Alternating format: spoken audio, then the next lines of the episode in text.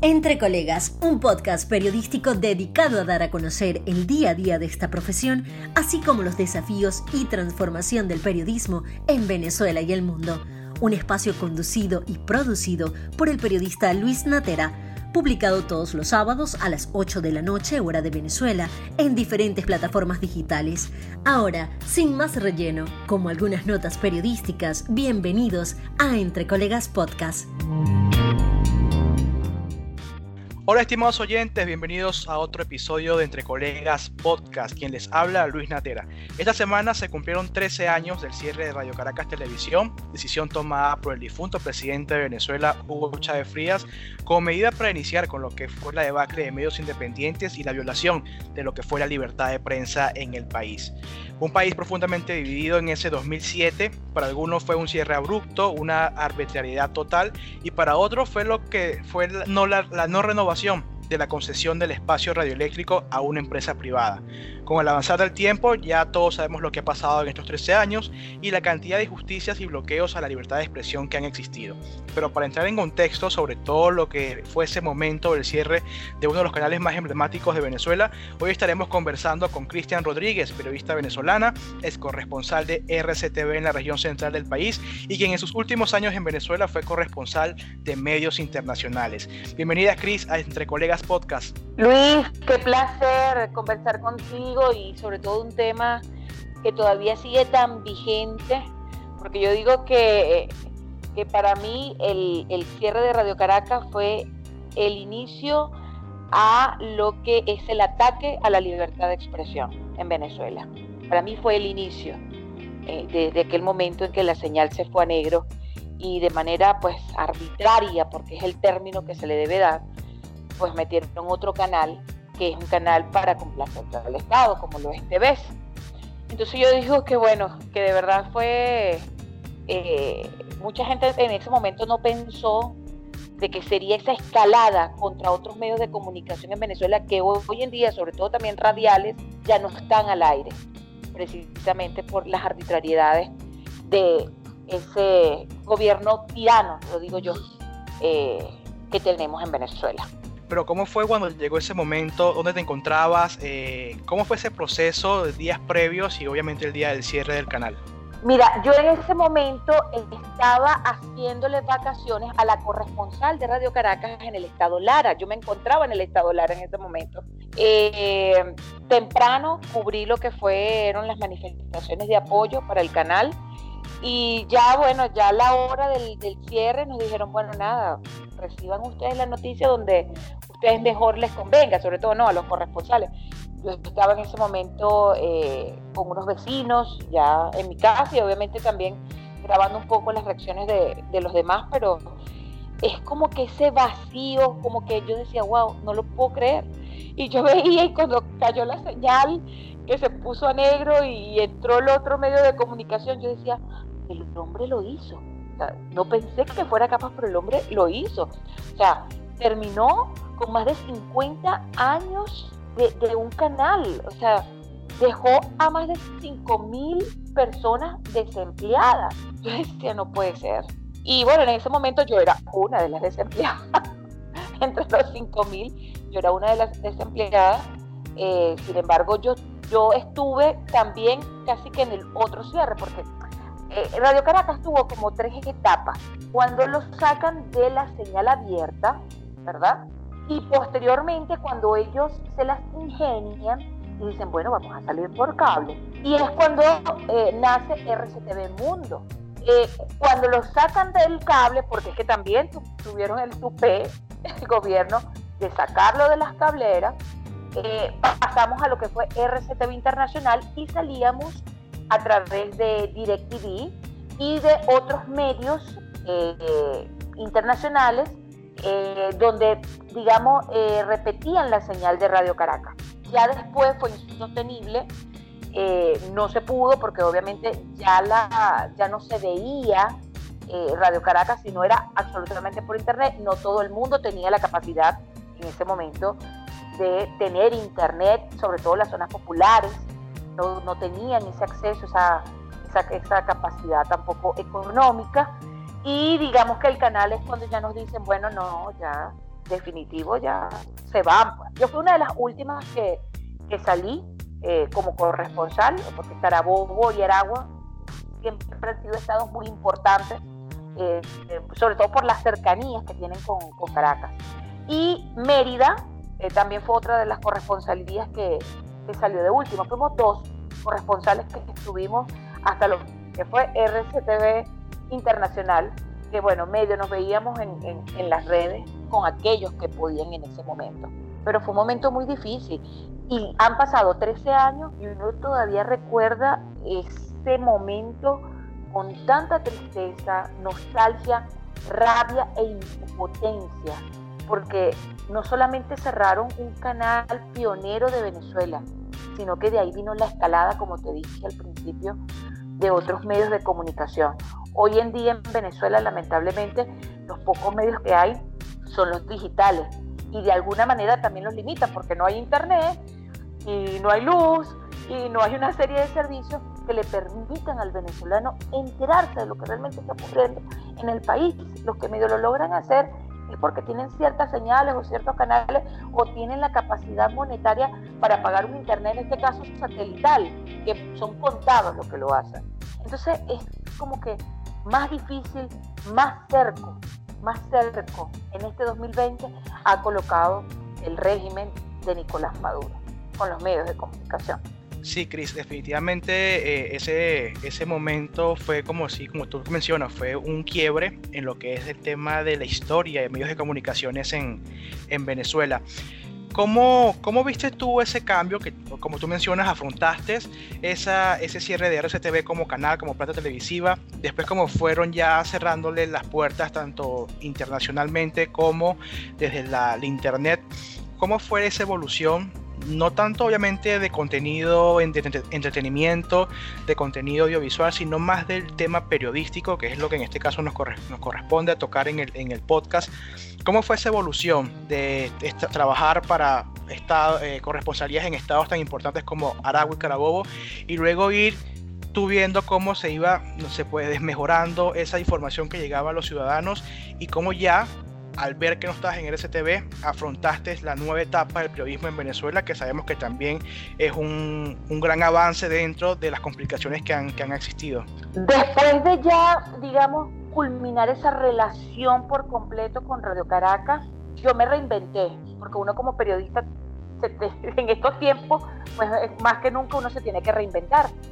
Y con la liquidación que para ese momento nos dieron, porque nos liquidaron bastante bien, algunos optaron eh, por irse del país en ese momento y otros decidimos seguir apostando. Yo decidí crear mi propia productora y empezar a hacer servicios de periodístico a medios internacionales, a todo aquel que necesitara saber lo que estaba ocurriendo en Venezuela.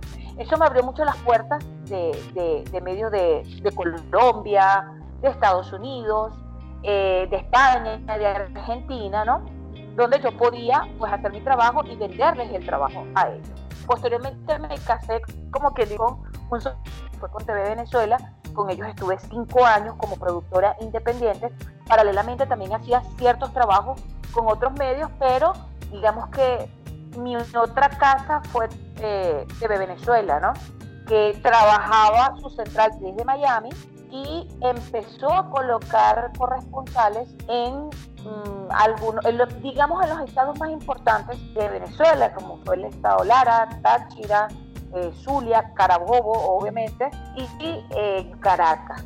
Eh, allí tuve otra ventanita hasta que, bueno, ya esa ventanita la cerré yo porque emigré del, del país en el 2018 y no he vuelto a ejercer como tal, ¿no? Pero veo la experiencia que están teniendo nuestros colegas allá.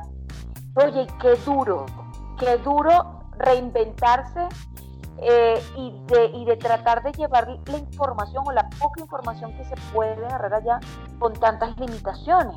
Porque no es solamente el hecho de que, bueno, sí, el Internet puede estar lento, pero a veces no es que esté lento, a veces es que pasan horas que no hay luz. ¿Cómo haces tú para que te llegue el servicio? Entonces, hacer periodismo periodismo en estos tiempos en Venezuela, de verdad que yo aplaudo muchísimo a los que se quedaron, los que siguieron, a los que lo están haciendo de una manera que de verdad a veces desgasta. Yo digo, bueno, yo me considero, no, no sé, será cobarde o, o no sé si es que tuve otra visión, pero yo creo que ya yo ese desgaste ya lo venía sintiendo eh, sobre todo en el 2017 cuando se presentaron esas protestas donde tú y yo tuvimos esa oportunidad de, caramba, de, llevar tanta cosa, donde casi nos meten presos, donde nos destruyeron nuestro auto. Entonces fue una cosa que de verdad a mí me pegó muchísimo porque yo dije, me estoy desgastando tanto. Y, y, quiero, quiero seguir aportando, pero cuando ya uno también tiene un hijo, uno piensa primero en el futuro de ellos. Entonces digamos que yo dije, bueno, voy a hacer una pausa en el área periodística y voy a pensar más en mi hijo que ya en mis propios intereses, ¿no? Pero uno desde afuera también se reinventa, que es lo que tú estás haciendo. Y es justamente uno desde afuera y, y las herramientas, pues ahorita tecnológicas, te lo permiten de no quedarse callado.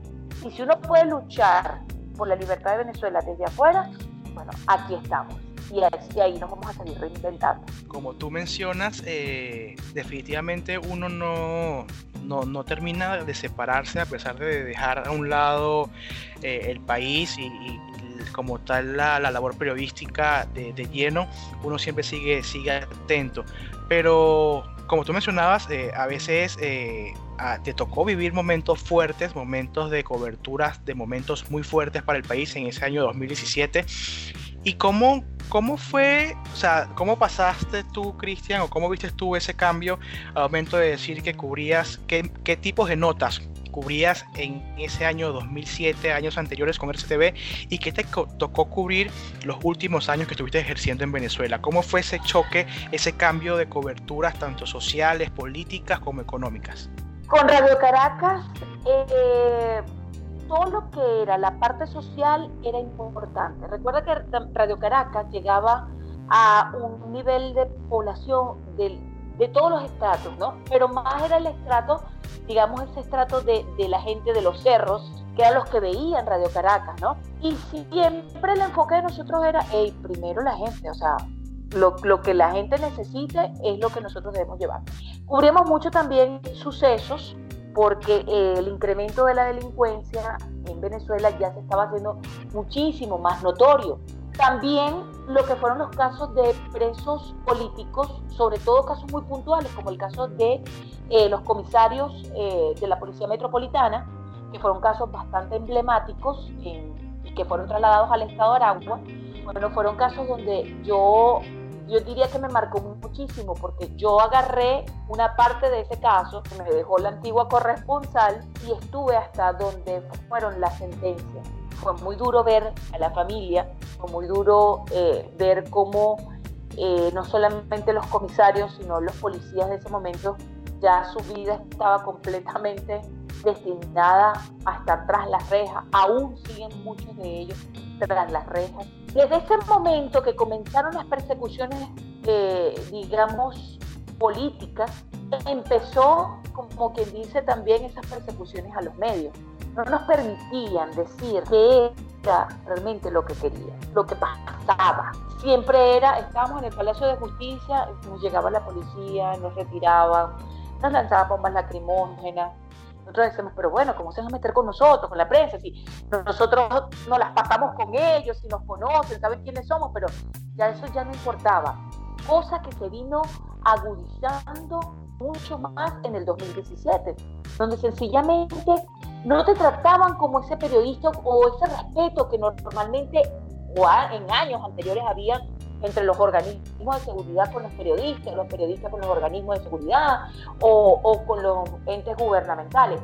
El respeto, o sea, no solamente hacia la libertad de expresión, sino hacia el, hacia el periodista, se perdió por completo. O sea, ya, ya no era lo mismo. De pasar de cubrir a, a la falta de, bueno, de agua, ponte, donde decía, bueno, cubrí este, una comunidad donde tiene 15 días sin agua, bueno, era prioridad a pasar a cubrir ya las manifestaciones porque ya no eran por 15 días, sino que un mes, dos meses, tres meses. Entonces digamos que ese panorama cambió, pero cambió para peor. se mantenía cubriendo uno eh, eh, lo que era la parte social, pero también eh, esa persecución política que tuvieron contra muchos dirigentes juveniles, dirigentes que tenían años dentro de la, de la política. Entonces todo se basaba, era, era en eso, ¿no? Y el tema, el tema de seguridad, yo creo que hasta pasó a un segundo plano. Antes cubríamos, yo creo que muchísimo la parte de la inseguridad, todo lo que había. No, ahorita, o sea, 2014, 2015, 16 y 17, el panorama se enfocó en las manifestaciones por la falta de servicio. Y, y a su vez, esa falta de servicio pues, generaba protestas tan, pero tan grandes que la policía, eh, para, para sencillamente eh, eh, quitarlos, era arremeter contra todo aquel que estuviera en la calle. Entonces fueron como que dos Venezuelas distintas, pero digamos que de malo a lo peor. No es que de lo bueno a lo malo, es que de lo malo a lo peor claro, definitivamente fue una agudización de la problemática de los venezolanos, o sea, totalmente fue una escalada de cosas peores, o sea, no era un cambio positivo o más o menos de lo que veíamos, sino que eran cosas muy fuertes que nos tocaron cubrir en este caso. Tan, tan fuertes que nosotros fuimos perjudicados de todas esas acciones, que uno lo que hacía era llevar la información ¿Cómo ya trabajaba uno? Bueno, antes que tenía un camarógrafo, tú me decías, bueno, también cuál fue otro de esos cambios que vivimos periodísticamente, que yo siempre andaba con un camarógrafo, un asistente de cámara, y resulta ser que después andamos solos con el teléfono. Y entonces nosotros éramos los reporteros, eh, éramos el, el fotoreportero, el que entrevistaba, el que hacía la noticia, el que editaba la noticia. Sea, esos cambios también periodísticamente bueno, yo diría que fueron también para bien, porque ahora el periodista yo lo considero súper integral, súper. Antes un periodista dependía mucho de un fotógrafo o de un camarógrafo, ahorita no, ahorita el periodista es, pero en toda su expresión, periodista completo, porque es el que hace absolutamente todo. Entonces, bueno, cuando te veían con el teléfono o te veían con el micrófono y te veían solo, como más vulnerable también para los entes gubernamentales. Y por ello muchos de nuestros colegas sufrieron agresiones, sufrieron maltratos, que diría yo que en años anteriores, o digamos cuando yo comencé hace unos 20 años más o menos, no se veía. Se perdió, se perdió el respeto, se perdió absolutamente todo eh, en cuanto al área de comunicaciones, en cuanto a esa afinidad que siempre había periodistas con, con entes gubernamentales, con, con la misma gente de, del ámbito de seguridad. Nosotros éramos el blanco. O sea, ellos, nosotros nos convertimos como que en enemigos de los organismos de seguridad, sin querer queriendo, porque sencillamente lo plasmábamos, captábamos toda la arbitrariedad que hacían con las personas que manifestaban, en contra del gobierno o por falta de algún servicio o por lo que fuera. Entonces nos convertimos, eso de ser amigos, no, pasó, pasó a ser enemigos. O sea, somos los enemigos número uno del régimen que hay actualmente en Venezuela. Cristian, eh, también, bueno, con, con, estos, con estos cambios que tú, que tú mencionas, obviamente no todo, no todo es malo, o sea, no todo en el periodismo venezolano, a pesar de, de los inconvenientes, las arbitrariedades y de todo lo que le ha tocado vivir, no es malo qué bonitas experiencias te quedan de, bueno, de todos tus años de, profesionalismo y, de compañerismo con colegas que, compartimos en la región central. ¿Qué experiencia te queda positiva y qué recuerdos tienes positivos del periodismo en Venezuela? Bueno, ahorita que ya te encuentras fuera de las fronteras de Venezuela. Mira, yo digo que una de las cosas que, bueno, dentro de lo malo fue algo bueno, fue el compañerismo que se generó entre colegas Sabes que antes todo era, bueno, el tubazo, yo llegué primero, yo di la información número uno, eso se acabó. Eso en Venezuela eso no, no existe. Allí yo creo que se destaca el cómo tú llevas la noticia, pero no, no siendo el primero. Primero por todos los avances tecnológicos que tenemos, ¿no? Y segundo, empezó este gran apoyo eh, entre los colegas. En el caso de Carabobo fue un trabajo súper chévere y lo vivimos, ¿Por qué? Porque cuando hubo los tiempos de los, de los trancazos, que yo estaba en un polo y tú estabas en el otro polo de la ciudad y yo no podía llegar, compartíamos imágenes, compartíamos información. Oye, ¿qué ocurrió allá? Oye, pásame fotos, oye, pásame video, no puedo llegar. Creo que eh, el, el, Colegio Nacional de Periodistas se unió más, el gremio para mí se unió más, que estaba muy, muy disperso para, desde mi punto de vista, ¿no?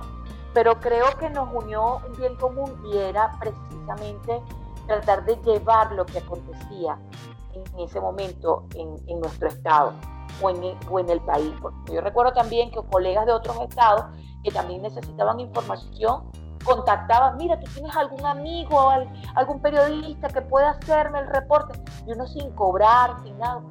Claro que sí, voy a hacer el reporte, ¿por qué? Porque yo quiero que se sepa que es lo que está ocurriendo.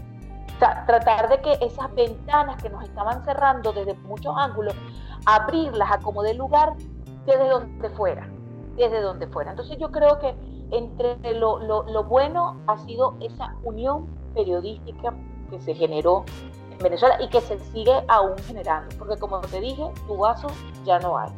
Ahorita cualquiera tiene un teléfono, te graba, te lo pasa, pero es la manera en cómo tú lleves la información lo que marca la diferencia actualmente del periodismo que se ejerce. Creo que eh, eh, es la parte ahí donde radica y donde tú puedes decir, bueno, mira, sí, me gusta este periodista como narra, o me gusta aquel periodista como escribe, o me gusta aquel periodista como se escucha en radio. Y ahí es donde la gente tiene esa elección. Antes te elegían, y, lo digo con propiedad porque lo viví ¿no? en, ese, en ese tiempo, era cuando tú te llevabas los tubazos, que tú dabas como que dice la primera información y decías, oye, mira, está ahí, está montada en la noticia, eh, dio, dio la información rápida, verás. Ahorita es como tú lleves, como tú escribas, como tú de alguna manera puedas llevar lo que acontece a la gente, que la gente de la mejor manera te pueda interpretar. Y yo creo que en Venezuela ahorita hay algo bien, bien peculiar, ¿no?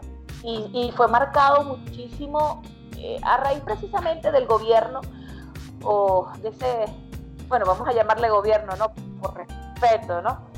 Pero cuando ellos empezaron a, denigrar a los periodistas y que mucha gente empezó eh, del oficialismo a meterse con, con, los periodistas, ¿no? Entonces te definía, ah, es que tú eres opositor o tú eres oficialista. Entonces uno decía, pero qué chico, que yo no soy ni opositor ni oficialista. O sea, yo me gradué en tanto tiempo y soy periodista y digo lo que, lo que veo, muestro lo que capto. No es que yo sea opositora, no es que yo sea oficialista, es que esa es la realidad, pero siempre había un calificativo. Entonces, para nosotros, o sea, nosotros éramos opositores para lo que era el régimen. ¿Por qué? Porque no les gustaba lo que decíamos. Y era el mismo pueblo el que te decía las denuncias. Era la misma gente que decía, mire, pero lo saca o yo, porque es que seguramente su medio no lo va a sacar. Y yo decía, pero Dios mío, ya están juzgando y no, han visto nada. Entonces, yo digo, Dios mío, ¿qué pasó aquí? ¿Qué pasó? También se perdió el respeto de la comunidad también hacia los periodistas, porque les crearon, les crearon odio hacia nosotros porque sencillamente nosotros como periodistas le estorbamos a un régimen que solamente quiere tener una información unidireccional, que es solamente la que ellos dicen. Para ellos la verdad absoluta la tienen ellos, no la tiene más nadie. Entonces ahí también fue un cambio bien radical dentro del periodismo en Venezuela, el lidiar con las personas para que te pudieran creer, mira, esto está pasando, no lo estoy inventando. O sea, yo no soy opositora, yo soy periodista, estoy o sea, estoy mostrando lo que se está viviendo. Tú lo estás viviendo, yo lo estoy viviendo. nadie me paga más que el medio al cual le trabajo. Y ahí creo que, eh, y es importante pues destacarlo, esa, esa pauta tan marcada del periodismo en Venezuela en, en el que te señalen. Y sabes que da así como que calentera, esa molestia de que te señalen cuando tú tienes una ética y un profesionalismo que has labrado por tantos años, como para que te vengan a calificar si tú eres de un partido o eres de otro. Muchos periodistas cayeron en eso, no lo vamos a negar, y, lo sabemos, ¿no? Que bueno, gente que se fue, pues bueno, porque tiene simpatía por aquel, pero aquellos que sencillamente trabajábamos, que éramos periodistas independientes, que trabajábamos, vendíamos nuestra noticia de lo que estaba ocurriendo y ya creo que eh, son los valores que todo periodista debe mantener. Y por eso yo digo, Radio Caracas fue una escuela, Radio Caracas nunca se rindió y hasta el final. Y creo que ese concepto eh, lo sigo manteniendo, no me arrodillo ante nadie. Cris, con respecto a eso, a eso que mencionas y a la actualidad que vive, vive el, país y el periodismo en Venezuela, eh, entre colegas te caracterizabas por ser muy directa y muy, o sea, las cosas son como son y así tienen que hacerse. Eh, ¿Cómo, desde afuera, cómo tú ves ahorita eh, ese cambio en el periodismo desde el punto de vista de que ahora tenemos muchas, muchos infociudadanos, tenemos las redes sociales. ¿Cómo crees que ha cambiado el periodismo, no tanto desde el punto de vista de, la calle, de lo que se hace día a día, porque eso se, sigue manteniendo, pero ahora desde el tema desde las universidades, cómo deben formarse ahora los estudiantes de periodismo en un país que ya sabemos cómo lo tenemos. Mira, es bien difícil. Esta pregunta que hiciste es bien difícil, porque em, el periodista que se está formando ahora, se está formando primero en una era tecnológica, creo que le da muchísimas más herramientas de, poder expresarse a diferencia de la que nosotros teníamos cuando comenzamos. Creo que es un punto a favor, ¿no? Sin embargo, veo con preocupación que mucha gente quiera ser periodista y no lo es. Es decir, que utilicen las redes para hacer eh, lo que nosotros nos costó cinco años por estudiar y que sencillamente vengan, agarren un micrófono y empiecen a decir cualquier cosa. Tengo dos años que salí de Venezuela. Eh, yo di clases eh, hace muchísimos años en, la Universidad Fermín Toro de televisión y mi formación, aparte de mostrarles las herramientas dentro del área eh, televisiva, obviamente también era la parte de, de, ética, ¿no? Pero actualmente informar en Venezuela o formar a esos periodistas yo creo que ellos se marcan ya con lo que están viviendo, Luis. O sea, yo creo que ellos ya se definen. Eh, y cuando tú estudias periodismo es porque tú estás al servicio de la gente, no al servicio de un partido. Eh, no te sabría decir cómo estarán las aulas ahorita allá en Venezuela, porque con esto del coronavirus pues también ha, mermado mucho eh, esa comunicación, ¿no? Pero formar un periodista para mí ahorita eh, me parece súper súper difícil. Fácil en el, en el aspecto tecnológico, ¿no? Pero crearles esa ética, ese, ese concepto de que, mira, tienes que hacer las cosas como que bien, creo que está, está difícil, Luis, está muy difícil. Darte una opinión de cómo se están formando sería como que, bueno, no sé, que no, dos años que salí de allá, no sé, pero tienen herramientas importantes como son las redes. Si no aprovechan esas herramientas, bueno, imagínate, ¿qué queda entonces? Creo que eh, lo más importante es mm, leer, siempre mantenerse activo con, con eso y, y, estar al día. Y si tú eres de las personas que, bueno, que le gustan las cosas correctas, entonces, bueno, por ahí te enfocas. Ahora, si quieres agarrar para algún partido político, bueno, entonces estudias periodismo político. Ahí va. Hay bastante de esos casos que, se dedican a eso, ¿no? es, bastante complicado eh, el, periodismo que tenemos ahora o que se ejerce ahora en Venezuela y creo que, los años han, marcado esa, esa diferencia. Eh, yo ahora cuando veo colegas o, por lo menos colegas que tienen productores como pasantes que siguen, siguen insistiendo en el periodismo en Venezuela, lo veo como con satisfacción de que a pesar de todo lo que se vive en el país, de todo lo que toca visualizar en represalia contra periodistas, contra medios de comunicación, a pesar de todo sigue habiendo gente con talento queriendo ejercer el periodismo en Venezuela y bueno, esperemos que eso continúe así. Ya para finalizar, Cristian, agradecido por aceptar la invitación, un mensaje final a todos los que nos escuchan y bueno, un mensaje también a los colegas que se conectan a Entre Colegas. Bueno, mi mensaje es que los que están en Venezuela, cuídense mucho porque si, si cuando salimos nosotros estaba difícil, ahorita está más difícil todavía que ejercer el periodismo actualmente en Venezuela no está nada fácil, porque ahora por cualquier comentario que tú coloques hasta en las redes, vas preso. Ya hemos visto ejemplos, varios colegas detenidos por portales, por todo ello, ¿no? Eh, muchos critican a aquellos que se han quedado y dicen, bueno, no, es que tienen un tapabocas. Y les digo, bueno, aparte del tapabocas por el coronavirus, es que tampoco pueden arriesgar su libertad por decir a veces cosas que posiblemente les pueden perjudicar si no tienen las pruebas en la mano. Y hasta a veces teniendo las pruebas en la mano. Entonces yo digo, admiro de verdad muchísimo a aquellos que están haciendo periodismo allá. Eh, ese periodismo de investigación que antes se hacía, lo están haciendo muchos colegas, pero a nivel internacional. No sé si te has dado cuenta de eso, de que ese periodismo de investigación, ¿por qué? Porque están afuera, entonces no me pueden hacer nada. Estoy investigando y hay colegas que lo están haciendo desde adentro, pero que prefieren no colocar sus nombres para evitar represalias. A ellos les digo que se piden muchísimo, los felicito porque siguen en esa lucha.